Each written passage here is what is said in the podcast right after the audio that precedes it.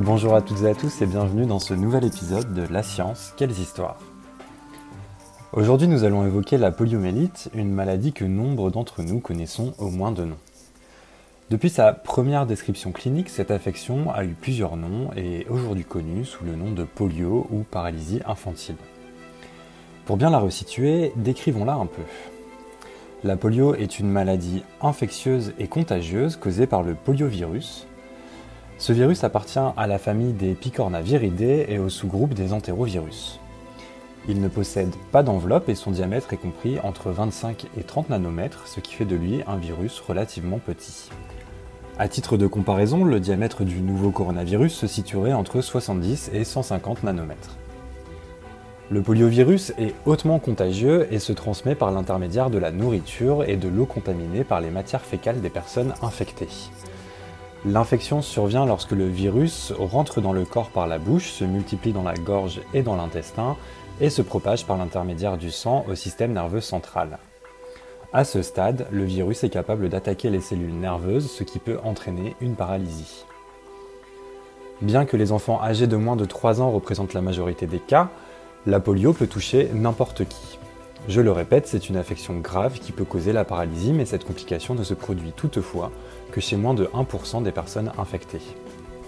Les personnes infectées par la polio et qui ne souffrent pas de paralysie peuvent ressentir des symptômes similaires à ceux de la grippe, ce qui l'a rendu difficilement détectable pendant une bonne partie de l'histoire. La polio est une maladie particulière sur le plan historique car on n'en trouve presque aucune trace dans les récits du passé, avant qu'un certain Sir Walter Scott ne la mette en lumière. Avant lui, aucun historien, conteur, essayiste ou médecin n'avait, à travers les âges, évoqué les symptômes liés à cette maladie virale de manière précise. Si ce fut le cas, les écrits ne nous sont pas restés. Pourtant, grâce aux travaux de nombreux archéologues, nous savons aujourd'hui que la polio est une infection qui frappe l'humanité depuis des millénaires.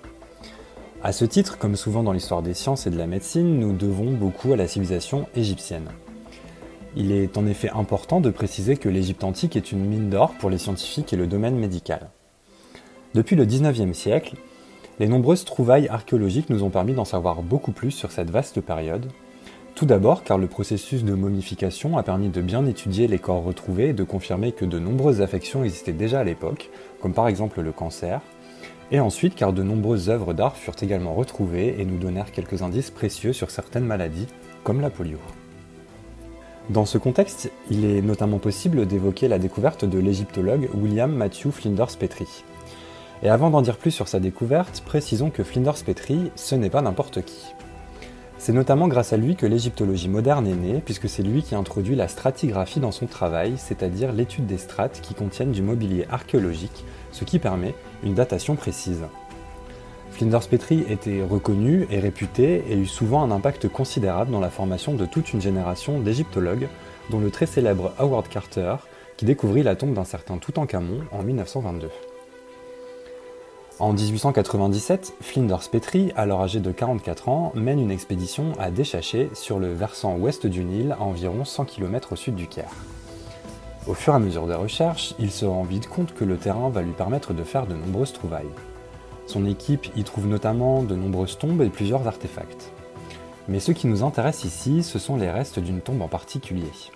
Dans celle-ci, qui date d'environ 3700 avant notre ère, on y retrouve la momie d'un homme âgé, probablement issu de la classe dirigeante, ainsi qu'un bâton de 120 cm de long qui semble être une canne. Très vite, les caractéristiques de la momie vont éveiller les curiosités car l'on se rend rapidement compte que la partie inférieure gauche du corps n'est pas, entre guillemets, normale. Le fémur gauche est en effet 8 cm plus court que le fémur droit. La circonférence du col du fémur concerné est également plus courte de 4 cm, on observe aussi un léger déficit de taille sur le tibia et le péroné gauche. Alors, cette momie, qui d'ailleurs est aujourd'hui exposée au musée archéologique de Philadelphie, avait-elle souffert de son vivant de la polio?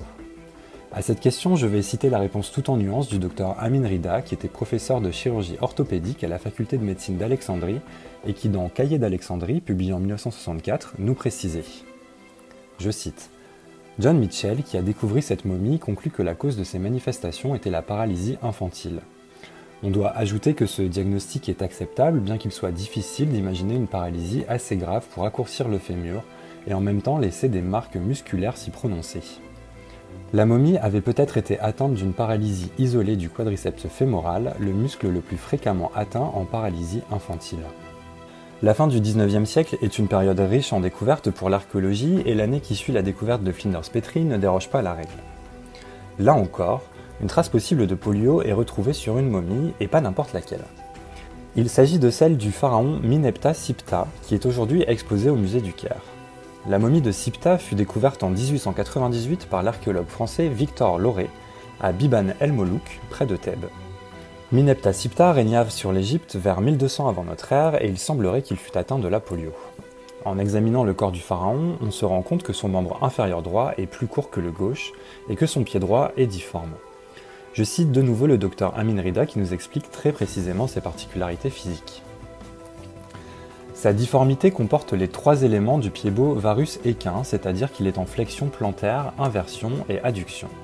Mais il est à noter que l'équinisme est l'élément le plus marqué de sorte que le pied est en ligne droite avec la jambe. Les orteils sont en hyperextension, ce qui montre que le pharaon les forçait en cette position en marchant à cause de l'extrême équinisme.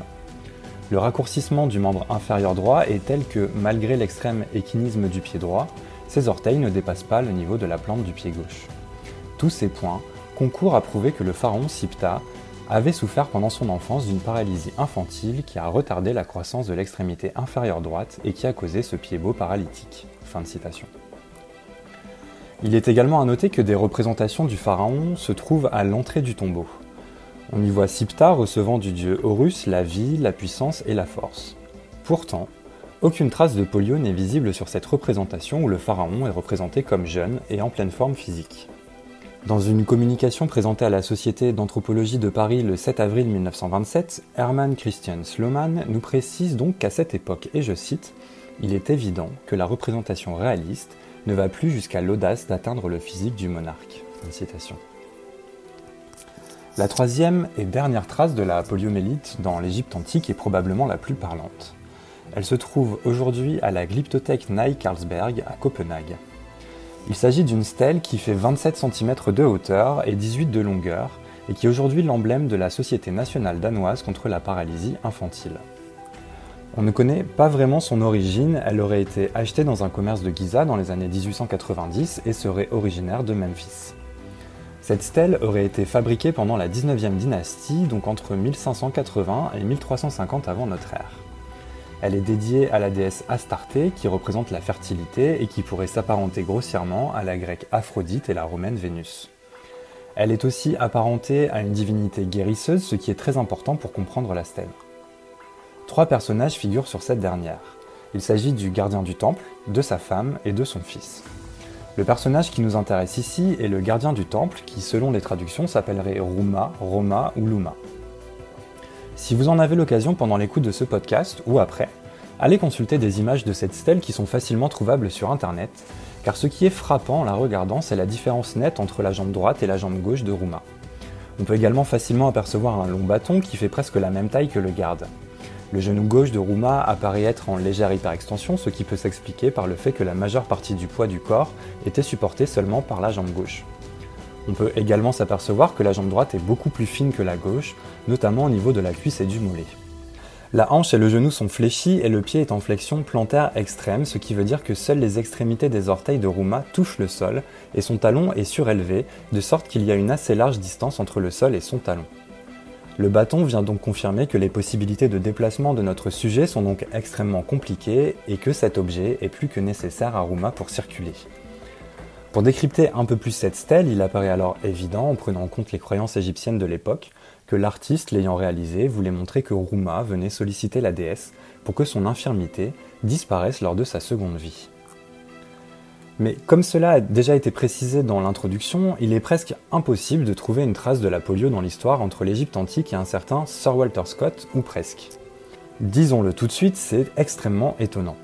Cependant, quelques œuvres qui datent de la Renaissance font peut-être état de cas de polio à l'époque. C'est notamment le cas d'un dessin à la plume datant du début du XVIe siècle intitulé Beggars and Cripples qui pourrait se traduire en français par mendiants et estropiés. Ce dessin, attribué à Jérôme Bosch, un artiste flamand, représente 32 personnages, la plupart ayant subi des amputations des membres inférieurs. mais quelques personnages font état des mêmes caractéristiques physiques que notre garde du temple égyptien roumain. Il est également possible de citer la peinture intitulée Le combat de Carnaval et Carême, peinte en 1559 par le célébrissime Bruegel. Au centre gauche de la peinture, il est en effet possible de voir deux personnages intéressants pour notre propos.